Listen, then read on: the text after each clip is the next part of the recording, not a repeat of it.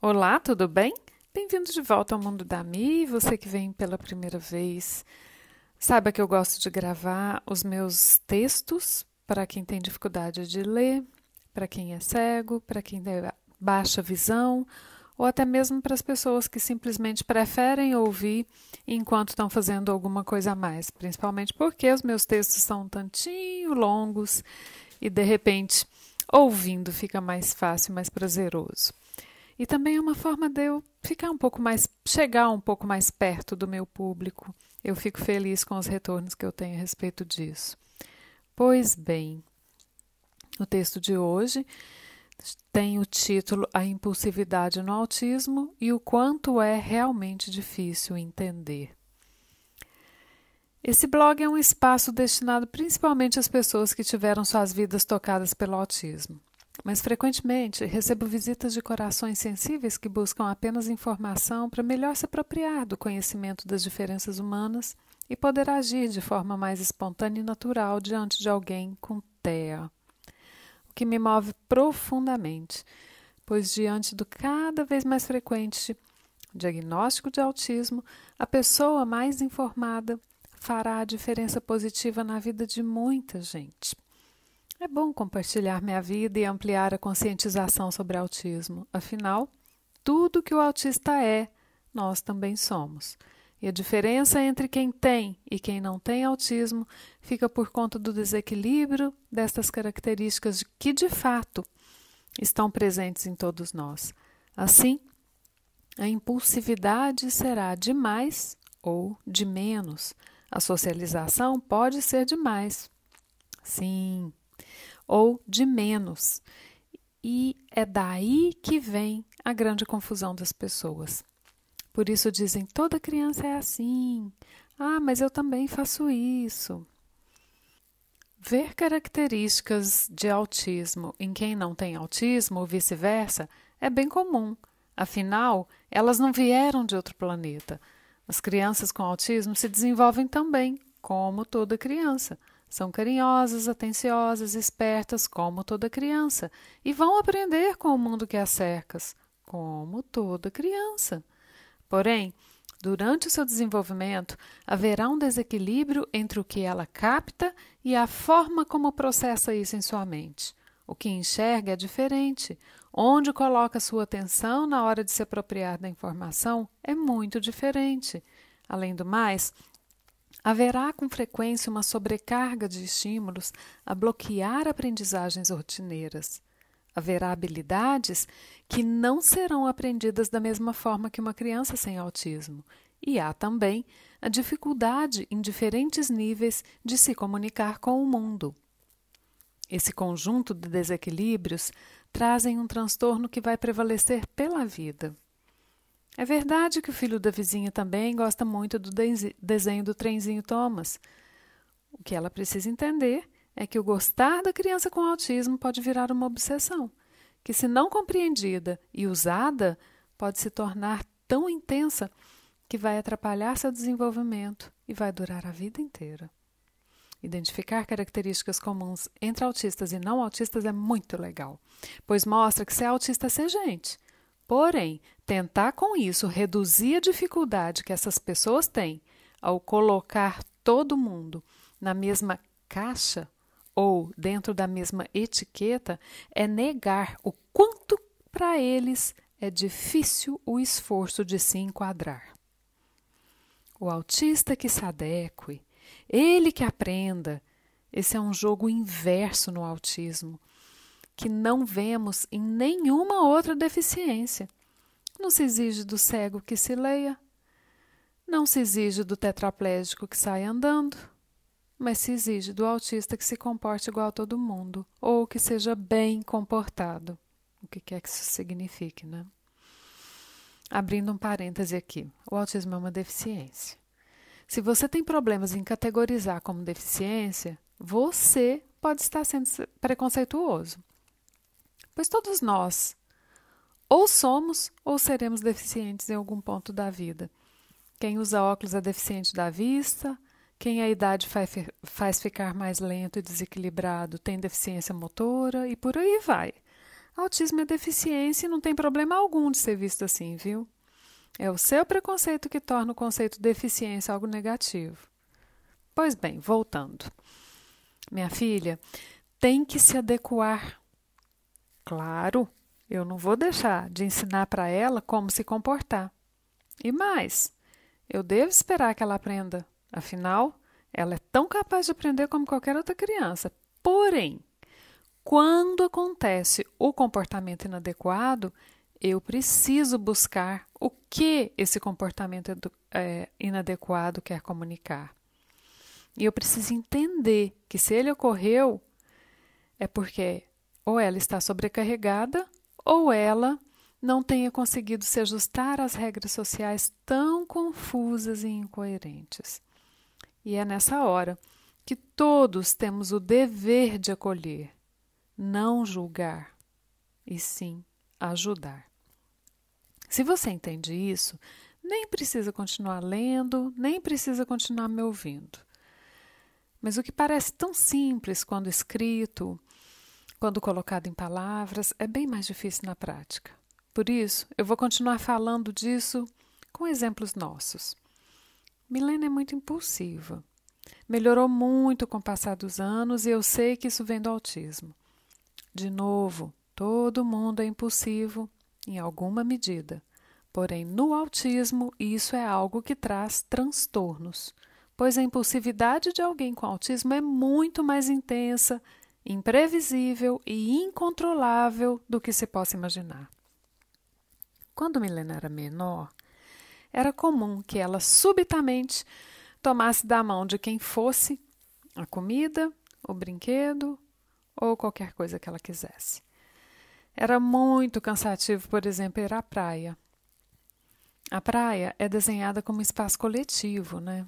Então, talvez por isso, ela achava que qualquer brinquedo ali na areia era de todos e qualquer barraca era dela também. Quando eu ia corrigir, dizendo que ela não devia pegar o biscoito do fulano, que o brinquedo era, tal era de tal criança, os adultos interviam, me pedindo para deixar. Se eu explicava sobre autismo, a unanimidade do comentário era: ah, toda criança é assim. E muitas vezes tinha aquele olhar de pare de se vitimizar. Mas eu tinha sim que ensinar e tinha que ser em todos os momentos que o comportamento ocorresse, entendessem as pessoas ou não. A questão é, eu não podia deixar aquele comportamento se enraizar. Sim, de fato, toda criança é assim, mas as crianças vão amadurecer, entender o conceito de privado, vão dominar rapidamente a habilidade de ler nas entrelinhas o comportamento social adequado para cada situação como e quando e o que pode ser compartilhado. Mas a minha filha, ela terá muito mais dificuldade para fazer isso. Eu sabia, mas o mundo todo não. Entender a dificuldade da Mi nunca significou desacreditar no potencial dela em aprender. Eu aprendi ao longo dos anos que, mesmo sem me olhar, ela me ouvia. Mesmo sem prestar atenção, ela aprendia. Porém, era necessário ensinar muitas e muitas vezes e de diferentes formas. Não dava para falar isso ali na praia. E esse tal de deixa, ela é só uma criança seria bem mais pesado agora que ela tem 15 anos. Ainda bem que eu não deixei. Ainda hoje, quase toda vez que eu tento explicar uma dificuldade da minha filha, tem essa impressão de que a pessoa que está ouvindo entende que eu estou a apresentar desculpas pelos erros dela ou que eu estou fazendo um drama. Mas não é nada disso. Explicar a dificuldade de alguém com autismo é fornecer os elementos para que se entenda determinados comportamentos que agora vêm de uma criança bonitinha, mas que em breve virá de um adulto. Se as pessoas não entendem o que está por trás do comportamento de um autista, como vão aceitar, leia-se incluir, a pessoa com autismo quando ela for um adulto e agir fora do padrão? Cada autista é impulsivo em um nível diferente. Alguns expressam isso apenas em casa. Outros mostram em todo momento de crise ou desorganização. A impulsividade frequentemente nos coloca em uma situação complicada, pois eu conheço a minha filha, mas as outras pessoas não.